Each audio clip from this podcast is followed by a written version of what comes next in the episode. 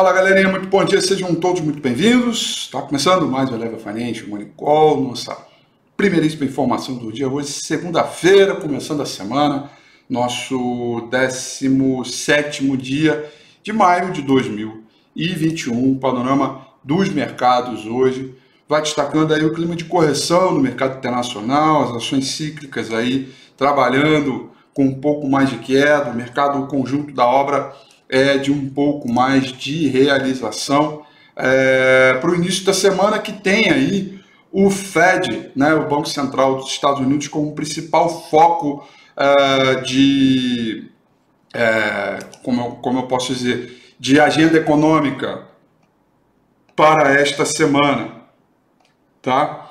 É, a gente vê as commodities, principalmente as metálicas, ainda ganhando, mantendo o seu protagonismo, afinal de contas, na sessão de ontem, né, ou seja, na 11 horas da noite do dia de ontem, nós tivemos dados de produção do industrial na China que veio um pouquinho abaixo do esperado, porém os dados de vendas no varejo vieram um pouco melhores aí do que o esperado. Isso vai trazendo um ritmo bacaninha aí para o mercado, é, é, o que a gente gosta de, é, é, de ver. E, portanto, o principal contrato futuro de minério de ferro negociado em Dalian, vencimento para setembro desse ano, lembrando, cotação em dólar, fechou em alta de 2,04%.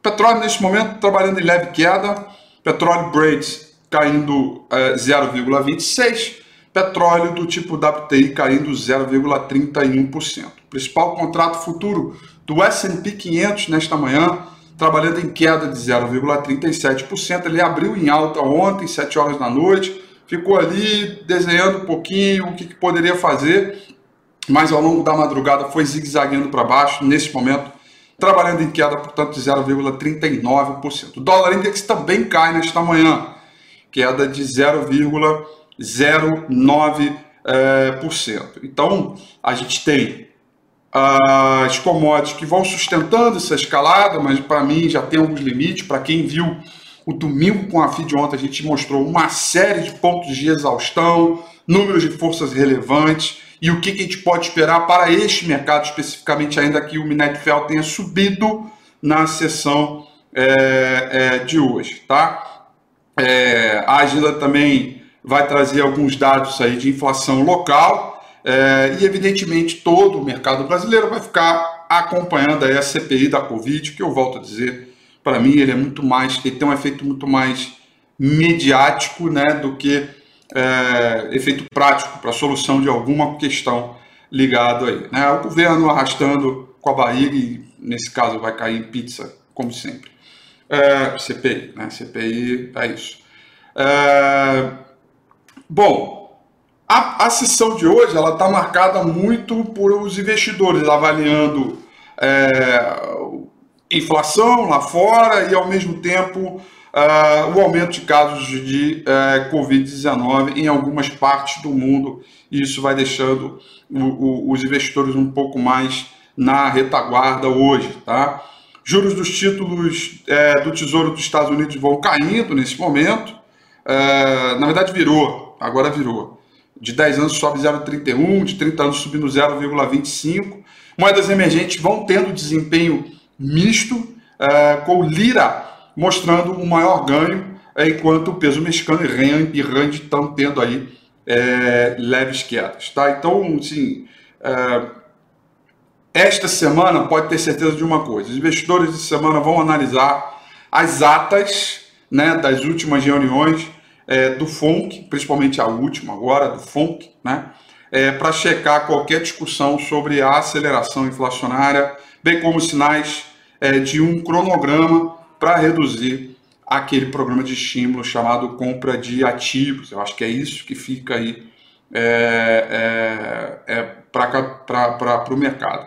O vice-presidente do Fed, né, o Richard é, Clarida, vai falar hoje de novo.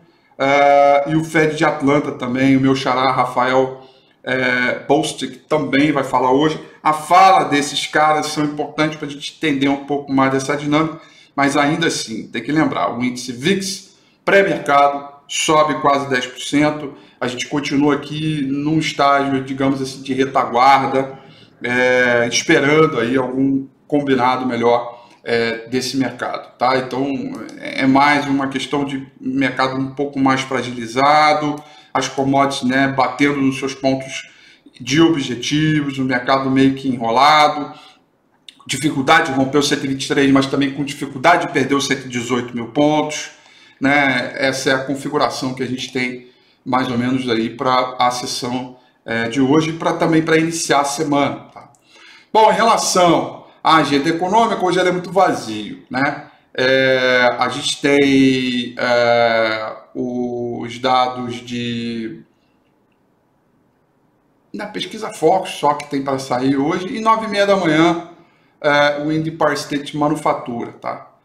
É, eu estou vendo a Carol Tomo falando, bom dia, Carol, seja bem-vinda, dizendo que o Instagram não está funcionando, ó, tá funcionando sim, ó, tá aí, ó, eu aqui ó, no Instagram, dá uma olhada lá, tá funcionando normalmente, tá? Eu tive um problema ontem, mas hoje eu já consegui solucionar, tá? Ainda estou me adaptando à ferramenta, tá? Não deixe de me, de me seguir lá no Instagram também, assim como no Twitter, tá? É, bom, então essa é a agenda de hoje. A agenda de hoje é muito vazia. Pesquisa Focus, que nada diz pra gente.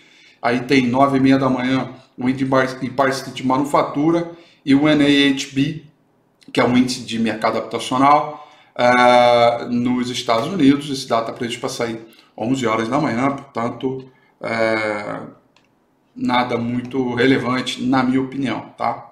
Uh, vamos ver, beleza. Bom, vamos dar uma olhada no gráfico do índice Bovespa, então, turma. Olha só, as indicações técnicas é, foram bem boas das duas últimas sessões. Porém, mesmo com as duas últimas altas, o mercado não conseguiu ultrapassar, né? o Ibovespa não conseguiu fechar acima dos 122.880 pontos, não, não fechar acima desse último topo aqui. O que é preocupante, porque pode deixar o mercado um pouco mais ressabiado, pode deixar o mercado um pouco mais travado, tá? Então, e as bandas de Boric estão se estreitando, buscando estreitamento tanto aqui quanto também é, no, no dólar, tá? Assunto de ontem, inclusive do domingo com a FI, falei bastante sobre isso uh, no, no, no, domingo com a FI. Então, é importante que a gente tenha consciência é, de como esse mercado pode reagir, de que maneira a gente pode reagir com esse mercado. Porque ele, a princípio, ele está meio na lenga-lenga aqui. Ó. Tá? É, e aí a gente tem um quadro de lenga-lenga. O que é o lenga-lenga aqui? É muita resistência 122 alto, 123 baixo, e muito suporte aqui compreendido entre 118.900 até o 117.600. Ele vai devendo o rompimento de um desses dois extremos. A gente tem essa linha de tendência de alta que vai ganhando sustentação, a gente tem o saldo de volume que mostra alguma acumulação, mas ainda vai devendo esse rompimento. E a gente está, portanto, uma extrema dependência de uma rotação setorial, né? que é um quadro lateral ou de correção do setor de materiais básicos, e de um fortalecimento de outros segmentos ainda muito atrasados, né? como, por exemplo, o setor financeiro e o setor de consumo varejo. Como é que isso vai se dar? De que maneira? De que forma a gente vai trabalhar isso? É, vamos, vamos, vamos penar um pouco, tá? É, vamos penar um pouco, mas é importante que isso é, aconteça, tá? É muito importante. Então, é, eu vejo para essa semana, o começo da semana, algumas dificuldades nesse mercado, tá? Algumas dificuldades que a gente vai precisar tratar, é, muita manutenção das operações. Semana passada eu encerrei um swing trade, hoje eu tenho um swing trade em andamento, eu devo encerrar também, logo agora após a abertura, tá? É, é no sentido de ficar pronto, é, se o mercado resolver andar de novo, romper o último topo, a gente tem que comprar. Mas também se ele ficar um pouco meio na lenga-lenga, a gente tem também o que comprar mais barato, né? Mas o que não pode é deixar uma operação lucrativa virar prejuízo, né? Então, é, eu estou trabalhando bastante com esse sentimento, esperando que o mercado aí reaja é, né, conforme o esperado, tá? São essas, portanto, as informações para o nosso Morning Call de hoje. Eu desejo a vocês uma excelente semana ótima segunda-feira, tudo de bom. Amanhã às 8h35 eu tô de volta, como sempre. Um grande abraço e até lá. Tchau.